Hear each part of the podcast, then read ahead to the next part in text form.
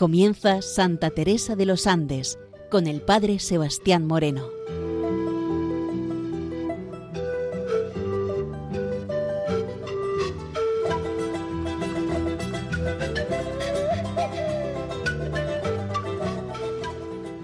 Muy buenos días nos de Dios.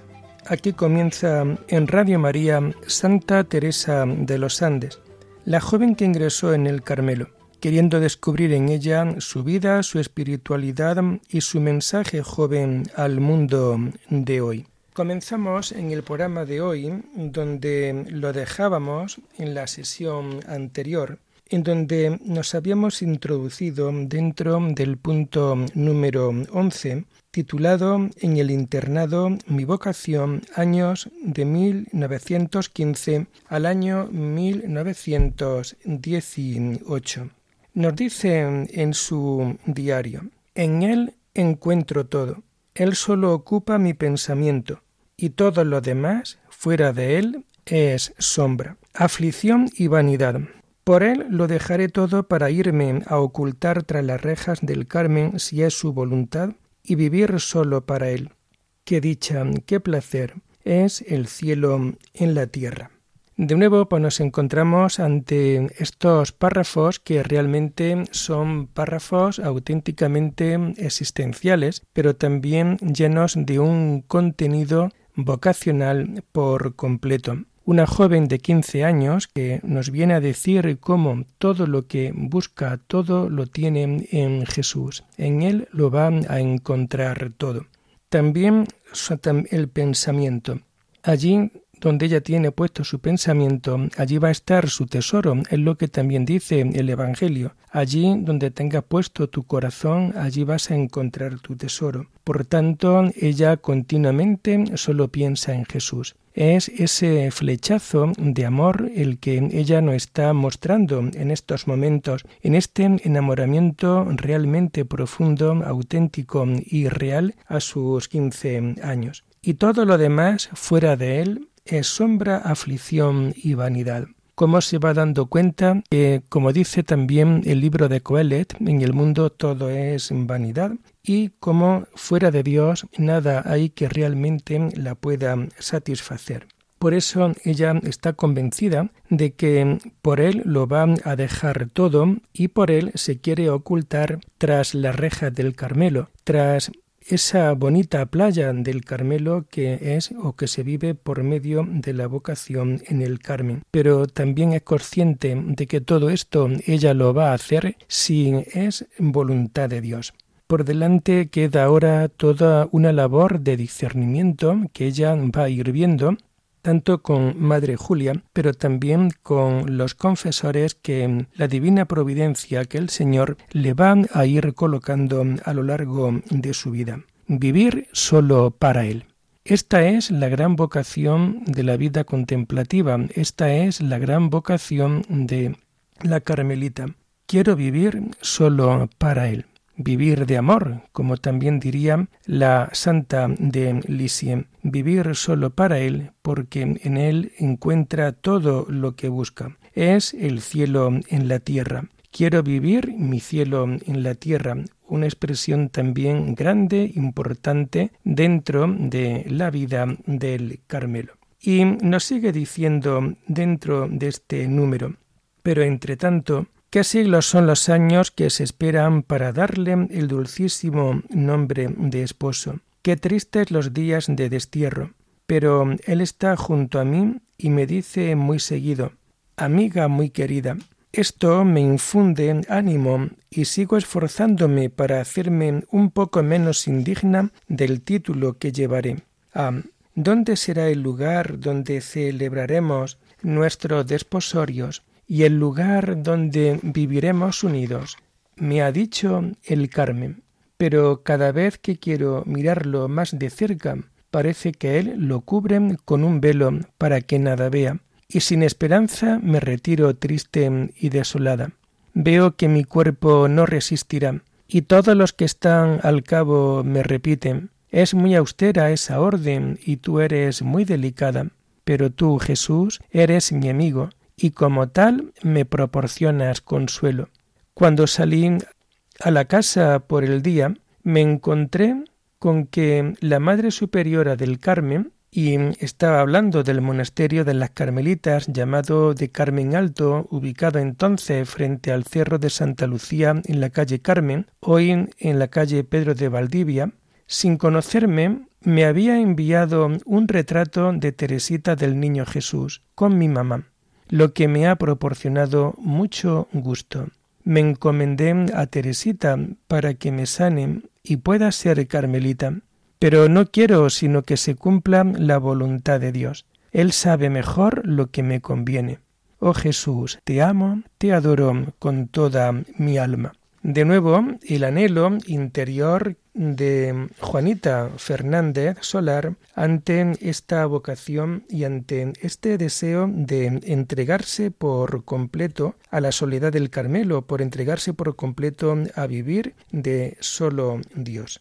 Daros cuenta cómo en este compás de espera los años parecen que son siglos. Cuando se desea la entrada dentro de un monasterio y hay que esperar por las razones que sean, y que tras esa espera lo que nos vamos encontrando es siempre el tiempo de Dios, porque Dios es el que pone siempre el tiempo y Dios es el que dispone de nuestra alma, el que dispone de nuestra vida para poder nosotros ir realizando la vocación a la que estamos llamados. Por eso estos años parece que son como siglos y ella ya lo que únicamente está buscando es poder llamar a Jesús su esposo esa vocación esponsal que continuamente tenemos que saber encajar y tenemos que saber entender dentro de la vida contemplativa, dentro de la vida del Carmelo. Por ello, la vida fuera del monasterio ella la va a vivir como un destierro, pero a pesar de ese destierro, ella goza precisamente de su compañía. Él está junto a mí y me dice amiga muy querida esa presencia continua, ese saber estar acompañada por Jesús, aunque por ahora tenga que esperar un tiempo para poder ingresar, esto le va dando esa fortaleza de ánimo, esa fortaleza de aguante para poder vivir este tiempo realmente de prueba. Y luego se pregunta, ¿dónde será el lugar donde celebraremos nuestros desposorios y el lugar donde viviremos unidos? Ella saben lo que el Señor le ha dicho, porque oye su voz. Me ha dicho en el Carmen. Pero daros cuenta, ahora también el Señor la va a poner a prueba. Parece como que le cubre con un velo para que nada pueda ver. Y sin esperanza me retiro entonces triste y desolada. Y es que realmente la gran prueba que Teresa de los Andes va a tener será precisamente la prueba de su salud frente a una orden que es austera, frente a una orden de gran mortificación, ella en su posición familiar y también por su salud, ella es una mujer o una muchacha bastante delicada.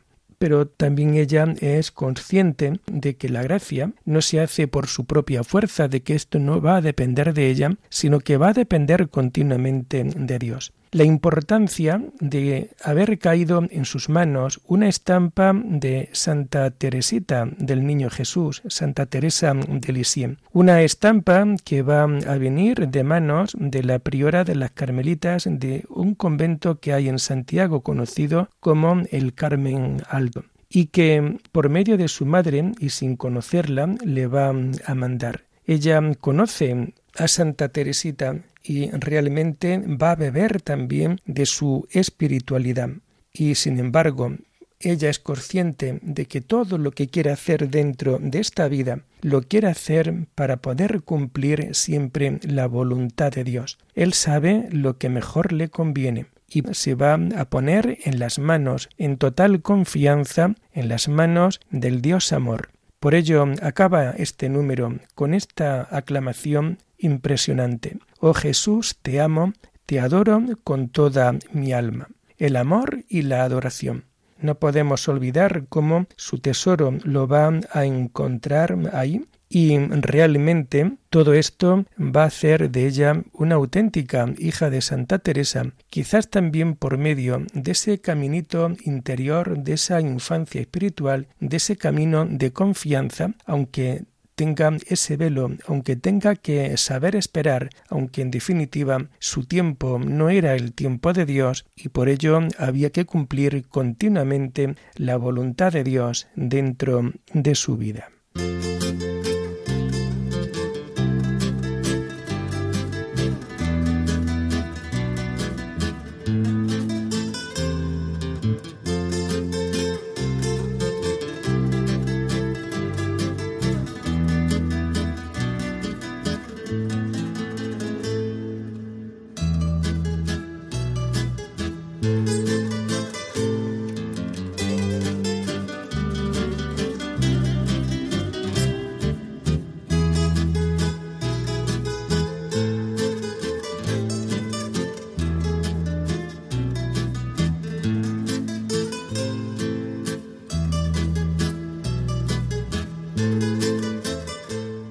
Seguimos en Radio María en este programa titulado Santa Teresa de los Andes, la joven que ingresó en el Carmelo.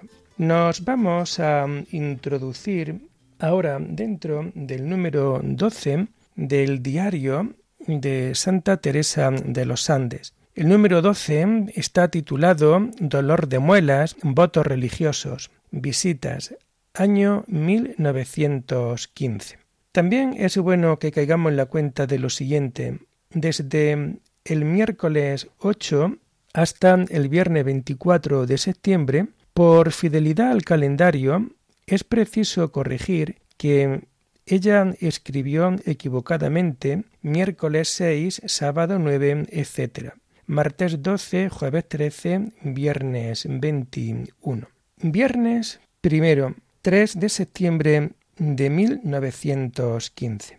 Anoche me vino la madre izquierdo a verme en mi alcoba, y al decirle yo que tenía un dolor muy grande de muelas y que todo el día había estado con dolor de cabeza, me dijo estas palabras que Jesús me había dicho en otras circunstancias penosas. Hija mía, Jesús la quiere mucho, la rodea con su cruz. Ofrézcale este dolor como una flor para su comunión de mañana. Quiero mucho a esta madre. Es una verdadera santa. Bueno, pues vamos a comentar ciertos detalles que creo que también son importantes para poder entender esta espiritualidad tan marcada que tiene nuestra querida hermana Juanita Fernández. La madre izquierdo viene a visitarla a su alcoba. Ella está quejosa porque tiene un fuerte dolor de muelas y todo el día también había estado con dolor de cabeza. Es entonces cuando va a oír las mismas palabras que Jesús le había dicho en otras circunstancias, pero que también valen para dentro del mundo de hoy y dentro de nuestra espiritualidad. Jesús la quiere mucho, la rodea con su cruz. Ofrézcale este dolor como una flor para su comunión de mañana. Y es que realmente qué distinto es entender la vida, entender un simple dolor de cabeza o un fuerte dolor de muelas cuando te toca vivirlo dentro de tu vida, qué distinto es entenderlo desde una perspectiva de fe creyente a desde una perspectiva simplemente mundana. Todo cambia, es como la noche y el día.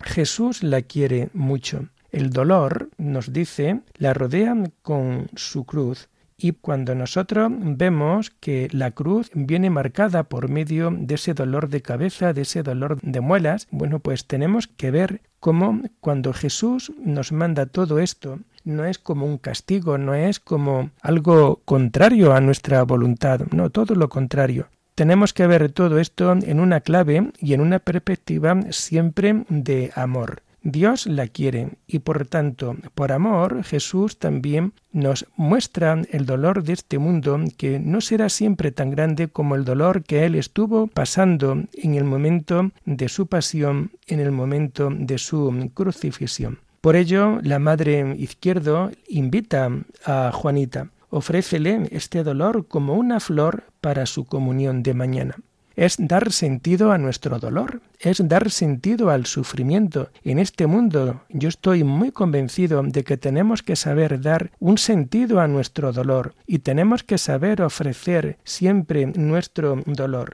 Hoy le viene a decir la Madre Izquierdo, ofrece este dolor como una flor por la comunión de mañana. Ofrecer nuestro dolor por la salvación del mundo, ofrecer nuestro dolor para unirnos más al que es el amor de nuestra vida, al que es el amor de los amores. Si esta perspectiva nosotros la experimentamos dentro de nuestra vida, realmente veremos que al darle sentido a la vida del dolor, a la vida de sufrimiento, todo va a cambiar dentro de nuestra propia vida, dentro de nuestras propias circunstancias. Por tanto, ella tiene también la convicción de que la Madre Izquierdo es una gran santa, una monja realmente santa. Miércoles 8. Estamos hablando del día 8 de septiembre del año 1915. Hoy pronunciaron los votos dos novicias. Me ha hecho gran impresión. Se adelantaron y delante de la Santa Hostia le prometieron ser su esposas. Oh, qué dignidad tan sublime. ¿Cuándo podré decirle yo al mundo mi último adiós? También una postulante recibió el hábito. Se puede decir que es la novia de Jesús. Después vinieron las niñas del externado y se nos permitió estar con ellas hasta las once y media. De nuevo, pues nos vamos encontrando la vida, lo normal dentro de un internado mm, dirigido por religiosas y en donde también había eh, chicas en formación. Y esto cuánto bien ha hecho dentro de la vida de la Iglesia, dentro de muchas congregaciones. Destacar también estos detalles que Teresa de los Andes, Santa Teresa de los Andes, nos está mm, ofreciendo. Cuando van a pronunciar los votos estas dos novicias, le produjo a ella una gran impresión. Ella está totalmente vocacionada hacia la vida del Carmen, no está vocacionada hacia la vida de la religiosa del Sagrado Corazón, aunque luego posteriormente, más adelante, veremos cómo eh, tuvo también sus dudas, porque el tiempo que ha estado ahí y la santidad de vida de estas religiosas también le atraían a Juanita. Bueno, pues partimos de esa gran impresión cómo se adelantan, se ponen delante de la Sagrada Hostia, delante de Jesús sacramentado, y cómo delante de él van a prometer de ser sus esposas. Hemos visto cómo en el número anterior ella entiende también su vida, su vocación, la entiende desde esta perspectiva de esponsalidad. Por ello, qué dignidad tan sublime. Ella está vibrando en este momento al ver cómo estas dos novicias están haciendo su primera consagración. Y por ello ella esta gran aclamación y cuándo podré decirle yo al mundo mi último adiós, es decir, cuándo podré yo ya poder vivir dentro de la casa de Dios, dentro del Carmelo, que es el lugar donde el Señor me está llamando desde hace bastante tiempo. Y si tanto le impresiona la primera profesión, los primeros votos de estas dos novicias, también contempla en esta misma ceremonia una toma de hábito. Una postulante recibe el hábito, el hábito de esta congregación del Sagrado Corazón. Ella compara esta toma de hábito con el tiempo de novios. Es la novia de Jesús. Y lo que más también le va a impresionar o algo que también nos va a llamar mucho la atención, como después vinieron las niñas del externado las niñas que estaban en el colegio de fuera y se nos permitió estar con ellas, con estas religiosas, hasta las once y media. Es por tanto una clara vivencia vocacional porque el poder gozar de la alegría, de la felicidad de estas jóvenes que inician su vida de entrega, su vida de consagración a Dios y cómo lo pueden disfrutar pues precisamente con estas niñas del externado y juntamente con las que viven internas dentro de este colegio. Nos comenta también dentro de este número 12. Vi a unas cuantas madres de allá entre ellas a la madre Popeler, que fue mi maestra cuatro años. La quiero mucho, y yo no sé por qué sería que tuve pena y me puse a llorar, con lo cual la Rebeca me imitó. Entonces vi que era preciso serenarse para consolarla, y así fue, en efecto. Aparece, por tanto, la madre Popeler, una madre, una monja religiosa que también va a influir dentro de la vida de Juanita Fernández y cómo ella le va a dar la pena. Se va a poner a llorar y no entiende el por qué, cosa que también al ver llorar su al verla llorar su hermana Rebeca también se va a poner a llorar. Pero ya se va dando cuenta de que tenía que ser fuerte. Vemos la fortaleza y por eso intenta serenarse para poder consolar a su hermana Rebeca. Y también nos comenta en este día de 8 de septiembre de 1915. Estuvimos con la madre Ríos. Qué gusto más grande. Y como yo hago lo posible por figurarme que estoy en el Carmen, me senté en el suelo a los pies de la madre ejemplo que siguieron varias chiquillas. De nuevo, este amor por la madre Julia Ríos, que realmente siempre la ha sentido muy cercana dentro de su vida. Pero daros cuenta, a pesar de todo esto, ella tiene su mirada puesta en el Carmen, y como se figura en el Carmen, ella se va a sentar en el suelo, como se acostumbra dentro de estos monasterios, a los pies de la madre, ejemplo que siguieron varias chiquillas, es decir, está con ella, está disfrutando de su presencia, pero intenta ya sentarse en el suelo, se sienta en el suelo, imitando la forma de la vida carmelitana. Domingo 12 de septiembre de 1915. El domingo estaré con la madre Ríos sola. Esto me causa susto, pues pienso decirle todo el cambio que se ha operado en mí desde la operación, mi vocación para Carmelita, en fin, todo. No sé cómo me arreglaré, pues me cuesta tanto expresar todo lo que me pasa. Estuve todo el día muy feliz, pero como siempre Jesús lo hace, me envió un regalito. Era una cruz, lo que me gustó mucho.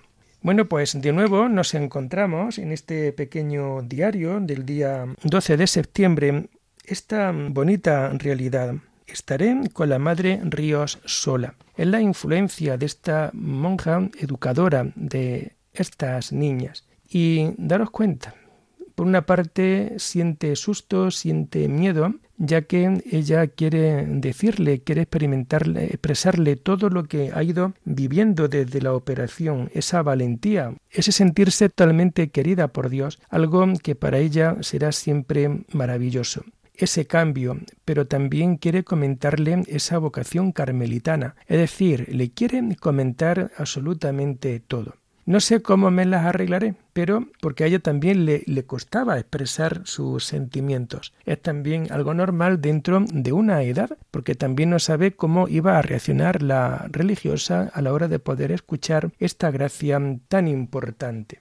El día anterior, el sábado 11 de septiembre del año 1915, ella escribe, Aunque quiero escribir mi diario todos los días, me es imposible.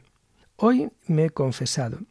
Qué alivio he tenido, pues tenía pecados que aunque son involuntarios, no me gusta tenerlos, pues con ellos me aparto de Jesús y le doy pena. Y como lo amo, más bien preferiría morir antes de ofenderlo. Ayer y hoy no he comido caramelos, pues se lo he ofrecido a Jesús, que le gustan más que a mí. La importancia también que Juanita nos hace descubrir en cuanto al tema de la confesión. Hoy estamos viviendo, por desgracia, un tiempo difícil para este sacramento, en donde hay mucha gente que no necesita, o al menos así lo, lo sienten, no necesitan de este sacramento un sacramento que es de perdón, de ternura, un sacramento en donde se renueva por completo la gracia de Dios dentro de nuestra vida, que nos ayuda a vivir desde las obras también de la caridad. Ella cuando se confiesa nos dice, qué alivio he tenido es el alivio y realmente cuando muchas personas confiesan y descargan su conciencia ante este sacramento, ante un sacerdote, realmente qué alivio y qué paz se llevan tras recibir la fórmula de absolución de los pecados, del perdón. Bueno, pues ella nos dice que tenía pecados que aunque eran involuntarios, eh, no les gustaba tener. Y, realmente aquí nos hace apreciar un detalle importante dentro de la vida de este sacramento. El pecado está ahí. Sabemos que no es lo mismo un pecado mortal que un pecado venial. Sabemos que no es lo mismo un pecado en deliberado, pensado y hecho a un pecado en el cual se hace pero que no es desde una conciencia plena. Pero el pecado está ahí. Por ello, ella nos dice, los pecados involuntarios no me gusta tenerlos, pues con ellos me aparto de Jesús, le doy pena. Qué importante, frente a una vida de santidad, ante una vida de entrega por completo a Dios, lo que un religioso, lo que un consagrado quiere es no cometer pecado, porque el pecado nos aparta de Él y porque al apartarnos nos puede dar pena. Ella tiene esta concepción, es decir, mis pecados hacen que Jesús tenga pena de mí. A Jesús le duelen mucho nuestras ofensas, a Jesús le duele mucho nuestro pecado y por tanto vivir desde esta realidad. Y nos dice, y como lo amo, ¿Cuánto preferiría antes morir que haberlo ofendido? Es también prueba y señal de un auténtico amor. Cuando tú realmente amas a una persona, si tú la ofendes, es algo que no va bien con ella y por tanto esto hace que se pueda vivir desde un profundo dolor. Ayer y hoy no he comido caramelos, pues se lo he ofrecido a Jesús que le gustan más que a mí. Es decir, ella sabe también mortificarse y sabe ofrecer las cosas, ¿eh? las cosas a Dios. De alguna manera también, pues para que vea Dios que en ella hay un corazón real, un corazón profundo, un corazón que quiere realmente poder vivir junto a Él. Y así terminamos por hoy Santa Teresa de los Andes, la joven que ingresó en el Carmelo. Cualquier pregunta en torno a este programa la pueden realizar en la dirección de correo electrónico teresa de los Andes Hasta la semana que viene, muy buenos días en el Señor.